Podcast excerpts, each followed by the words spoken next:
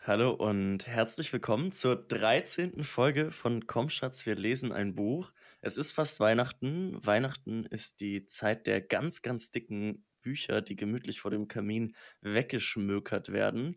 Und deswegen haben wir uns was ganz Besonderes überlegt und wollten heute mal nicht ausdrücklich über unendlicher Spaß sprechen, sondern über die dicken Bücher. Wer sind sie? Was wollen sie? Und wo kommen sie eigentlich her? Und als wir gesagt haben, das möchten wir gerne machen, ist die ganze Litradioredaktion laut aufgesprungen, hat gejubelt, die Hände gereckt und gesagt, wir wollen dabei sein, wir wollen mitmachen, das lassen wir uns nicht entgehen. Zu dicken Büchern haben wir ganz viel zu sagen. Und deswegen gibt es ein ganz langes Hallo an Yves, Guido, Lotta, Tore und Sophie. Sehr schön, dass ihr hier seid. Sehr schön, dass ihr bereit seid, mit mir zu sprechen. Und ich Hallo mich. Max. Hi. Hallo. Ja, Guido, du bist Experte der dicken Bücher. Liest du eigentlich noch irgendwas unter 500 Seiten? Kann man das überhaupt noch Buch nennen? Äh, selten. Sehr selten. Ähm, nein, tatsächlich schon, aber es hat ein bisschen abgenommen bei mir. Aber eine Zeit lang habe ich wirklich das so ein bisschen ähm, fetischhaft betrieben. Das äh, ist, muss ich leider gestehen, dass das äh, so ist. Und äh, ich habe auch schon oft darüber nachgedacht, woran das eigentlich liegt und, und äh, versucht, Gemeinsamkeiten zu finden. Ich, die Bücher, die ich mir jetzt rausgesucht habe, von denen ich denke, ja, das sind jetzt so richtig dicke Bücher, ähm, haben tatsächlich eine Menge gemein.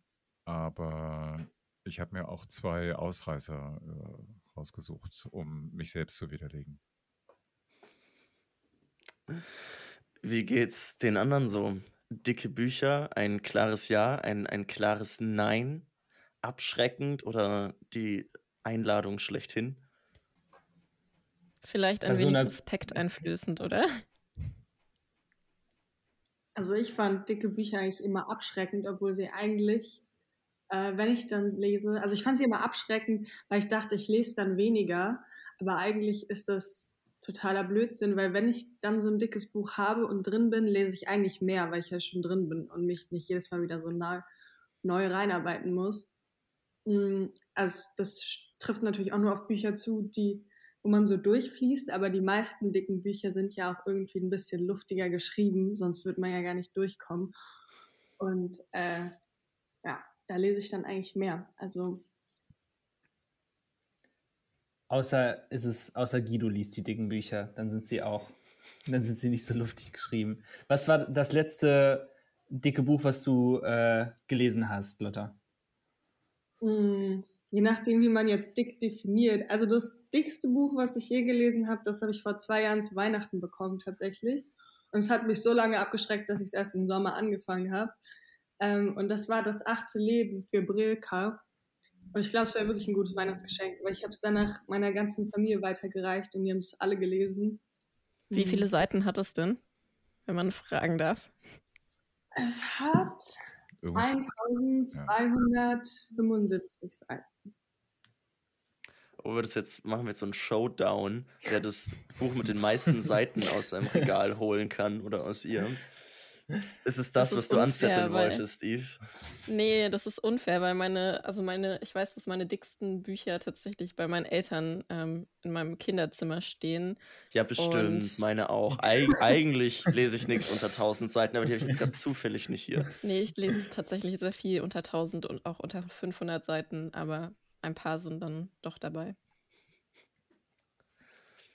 Tore, das ist auch, du es? Entschuldigung, ich wollte sagen, das ist doch auch sehr relativ mit der, mit der, mit der Seitenzahl. Also, ähm, was ich 352 Seiten für eine Melodie des Geistes von Hegel äh, sind schon ziemlich viel im Verhältnis zu Nino Haratischvilis äh, Das achte Leben äh, mit über 1200 Seiten.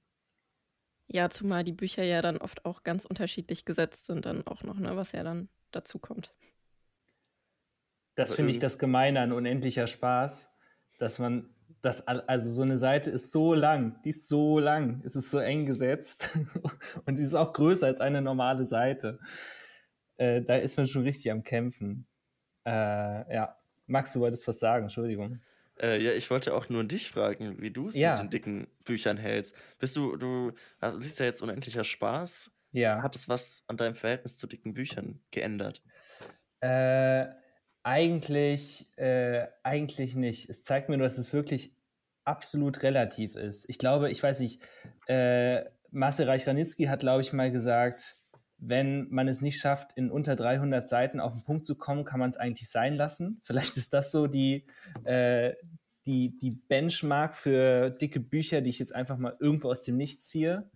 Ähm, und ähm, keine Ahnung, dem kann man natürlich nicht wirklich zustimmen. Ich habe jetzt für mich gemerkt, ich lese zum Beispiel ähm, vor der Zunahme der Zeichen von äh, Senturan Varadaraja seit fast einem Jahr jetzt, weil es, also weil man teilweise, keine Ahnung, ich bleibe an einer Seite auch mal zehn Minuten hängen.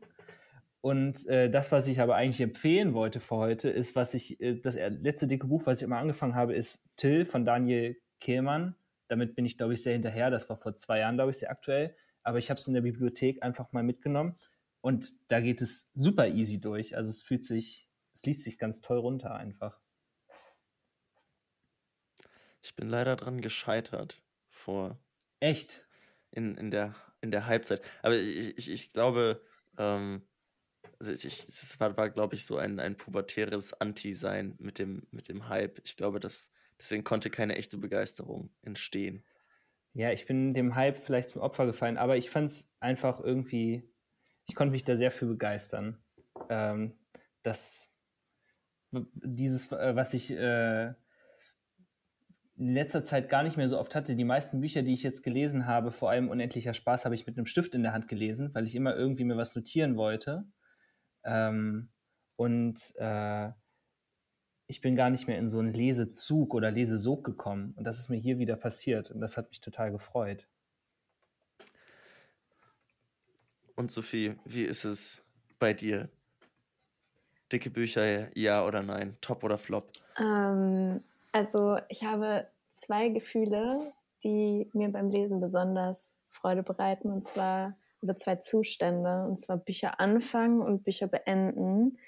Und dieses Gefühl hat man öfter, wenn man kürzere Bücher liest. Und ähm, ich bin ein bisschen faul und auch ein bisschen gierig und möchte immer ganz, ganz schnell neue Bücher anfangen und habe tausend Sachen auf meiner Liste. Und dann rutschen die, die besonders dick sind, immer tiefer auf der Liste äh, runter und sie stapeln sich äh, in, in meinem Regal ungelesen. Ähm, also es muss mich dann schon eine besondere Motivation überkommen, ein besonders dickes Buch anzufangen. Und es ist, glaube ich, dieses Jahr ähm, noch nicht passiert, dass dieses, also dass dicke Bücher dann auch zu Ende gelesen wurden. Das muss ich sagen, ich höre auch Bücher schnell aufzulesen, wenn sie mich nicht äh, catchen. Da bin ich anders als Guido, der mal gesagt hat, dass er jedes Buch, das er anfängt, auch zu Ende liest. Ich weiß nicht, ob das Ja, das, nur eine Lüge war oder das, ist, das ist eine ganz, ganz infame, infame Lüge, die du hier verbreitest. Das ist ja überhaupt nicht wahr. So was habe ich nie gesagt. Ich erinnere mich genau. Verdammt. Ich sollte nicht so viel Quatsch reden. Ähm, also, Kehlmann ist ein tolles Beispiel äh, dafür. Ich habe, glaube ich, bisher jedes Buch von Kehlmann angefangen zu lesen und nicht zu Ende gelesen. Und äh, bin, glaube ich, selten über 20, 30 Seiten hinausgekommen, weil ich es jedes Mal furchtbar fand.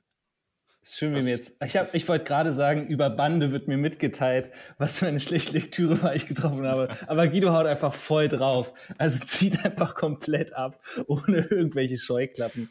Aber ist okay, macht es, macht es gerne. Ich beziehe das nur auf mich. Das ist, kann ja kann mein eigenes Unvermögen sein, dass ich überhaupt nicht äh, Ja, ist- warum das- so kommt das so ein toller an. Autor ist. Nee, kommt. Erzähl, macht, macht das unter euch aus alles jetzt hier. Also ich kann gar nichts zu dem Buch sagen, weil ich es weder gelesen habe noch wirklich äh, mehr Infos dazu hätte. Dann rette mich schnell und erzähl was von deiner Buchempfehlung heute, Yves. Damit wir da Ähm. wegkommen von Daniel Kehlmann. Ich habe tatsächlich vor kurzem äh, die Wahrheit über den Fall Harry Cabot gelesen. Das ist so ein äh, ich würde sagen, etwas literarischerer Kriminalroman. Und ich lese eigentlich gar keine Krimis, aber das Buch, ähm, da habe ich, äh, da bin ich dran geblieben. Es hat, ich habe nachgeguckt, 300, äh, 763, 736 Ze- ich, ich habe den Dreher drin. 736 Seiten ähm, ist von Joel Dicker, falls man ihn so ausspricht. Er hat so zwei Punkte über dem E. Ähm, ich habe leider keine Ahnung, wie man das ausspricht. Aber ich fand es auf jeden Fall sehr spannend, weil ich immer das Gefühl hatte, jetzt muss es doch zu Ende sein und jetzt hat er doch alles äh, gelöst und dann kamen doch wieder Fäden, die irgendwann ganz am Anfang aufgetaucht sind und dann eigentlich in Vergessenheit geraten sind, wieder zum Vorschein. Und das äh, finde ich immer sehr spannend, wenn man dann es schafft, als Autor das wieder alles so zusammenzuführen. Ja.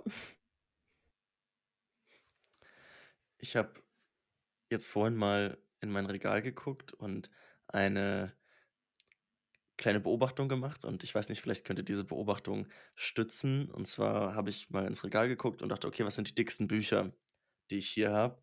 Und da sind mir eigentlich zwei Sachen aufgefallen. Das sind einmal die dicken Bücher, die ich gelesen habe.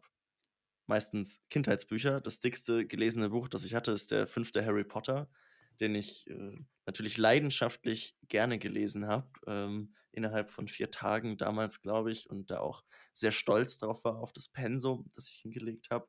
Und dann habe ich aber auch noch einige sehr, sehr dicke Bücher, die eigentlich fast doppelt so dick sind, die ich nicht gelesen habe. Und das sind dann zum Beispiel Der Mann ohne Eigenschaften von Robert Musil mit äh, über 2000 Seiten, die Ausgabe, oder JR von, von William Geddes. Und es gibt irgendwie nichts dazwischen. Ich habe kein normales, in Anführungszeichen, dickes Buch in meinem Zimmer stehen. Das Tore hält gerade auch äh, seine Mann ohne Eigenschaften hoch, die Auch nicht gelesen. ja, wollte ich, wollte ich gerade sagen, nicht so abgegriffen aussehen, wie sie vielleicht aussehen müssten. Ähm, ja, und äh, ich weiß nicht, ist, ist das so ein Ding, äh, dass dicke Bücher entweder total kompliziert oder, ich weiß nicht, Fantasy sind? Nein. Nein. Also, äh, wie gesagt, ich habe jetzt äh, einen Kriminalroman vorgestellt und ansonsten hätte ich noch ähm, A Little Lie von Hanya Yanagihara im Angebot, was ja auch kein Fantasy ist. Ähm, ja, sondern ich weiß nicht, wie man das irgendwie in ein Genre packen möchte, weil es irgendwie zu viel ist, um es irgendwie auf ein Genre festzulegen, finde ich. Ähm, ja, einfach ein, ein großer, umfangreicher Roman ist. Aber so an sich ist doch das dicke Buch, meinem Eindruck nach zumindest, sagen wir mal, in der aktuellen deutschsprachigen jungen Literatur, ähm, in der E-Literatur irgendwie ein, ein seltener Gast, oder? Da schüttet Guido den Kopf. Ja. Magst du mit deinen rhetorischen Fragen, weißt du heute auf Granit? Ja, ja, merke ich schon. Das sind ja auch nur, nur meine Thesen. Aber offensichtlich habe ich einfach keine Ahnung. Offensichtlich äh, selektiere ich falsch.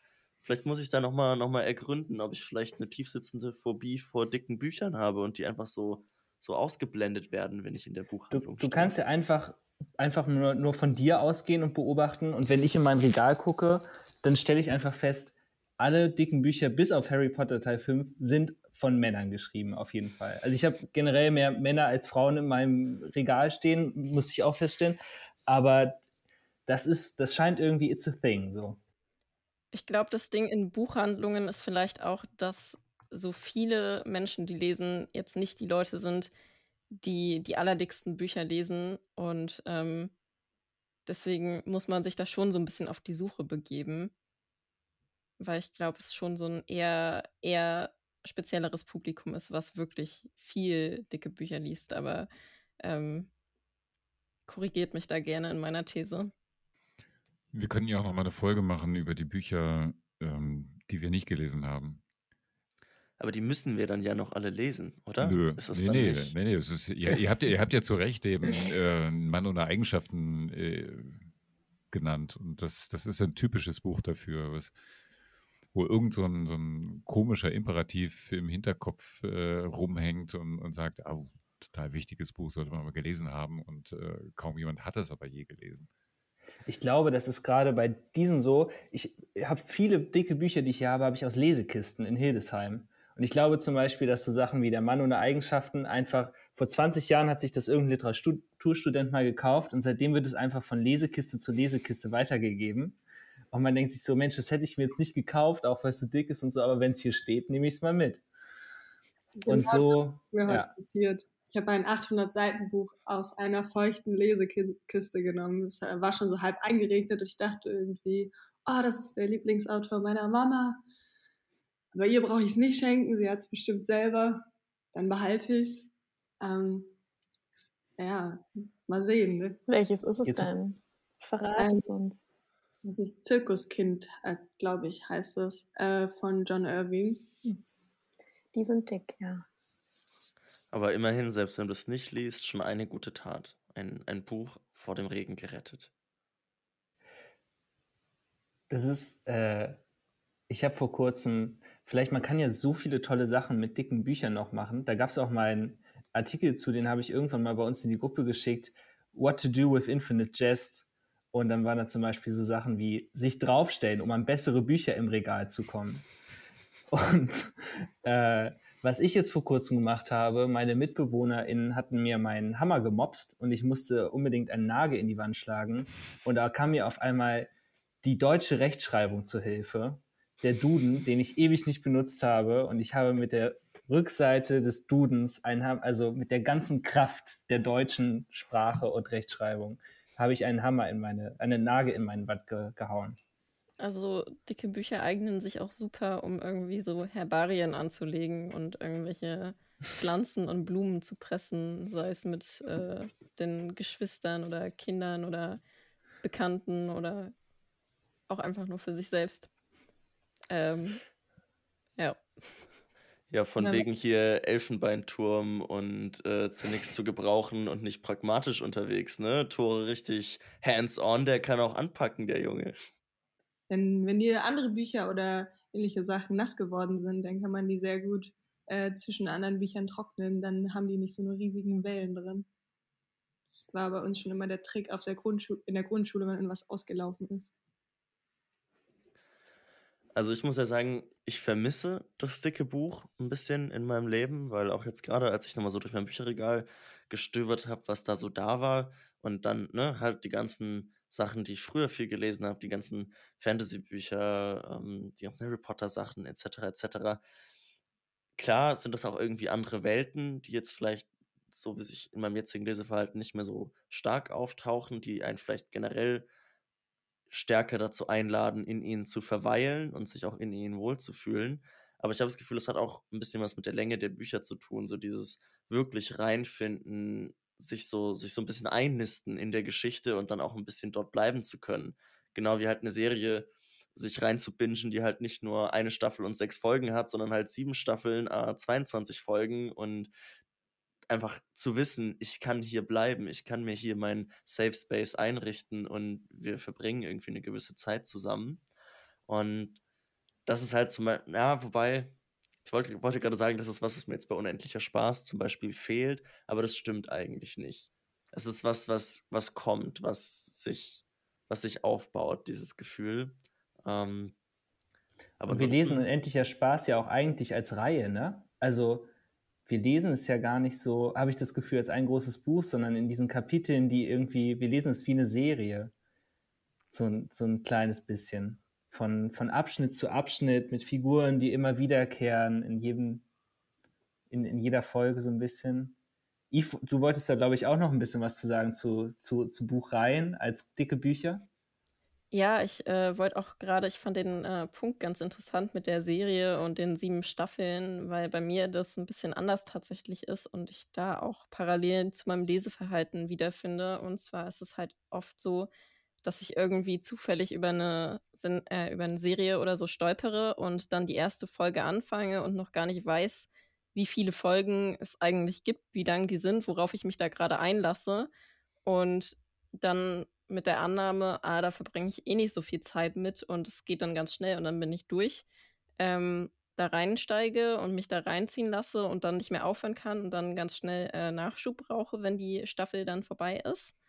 Und so ähnlich ist es bei mir bei Büchereien auch. Also mh, hm, oft weiß ich, wenn ich eine Reihe anfange, noch nicht so hundertprozentig, dass es eine Reihe ist und bin dann irgendwann so, merke dann im Lauf des Buches, dass es eine Reihe ist und hm, okay, doof, dass äh, der nächste Teil kommt erst äh, nächstes Jahr raus oder so. Das ist dann natürlich immer ein kleines Ärgernis, wenn man dann sich gedulden muss. Andererseits äh, ist es dann ein schöner Überraschungsmoment, wenn man dann merkt, oh, da gibt es ja noch fünf weitere Bände zu, zu dieser Reihe und ähm, man kann sich da so ein bisschen weiter rein verlieren in dieses Universum.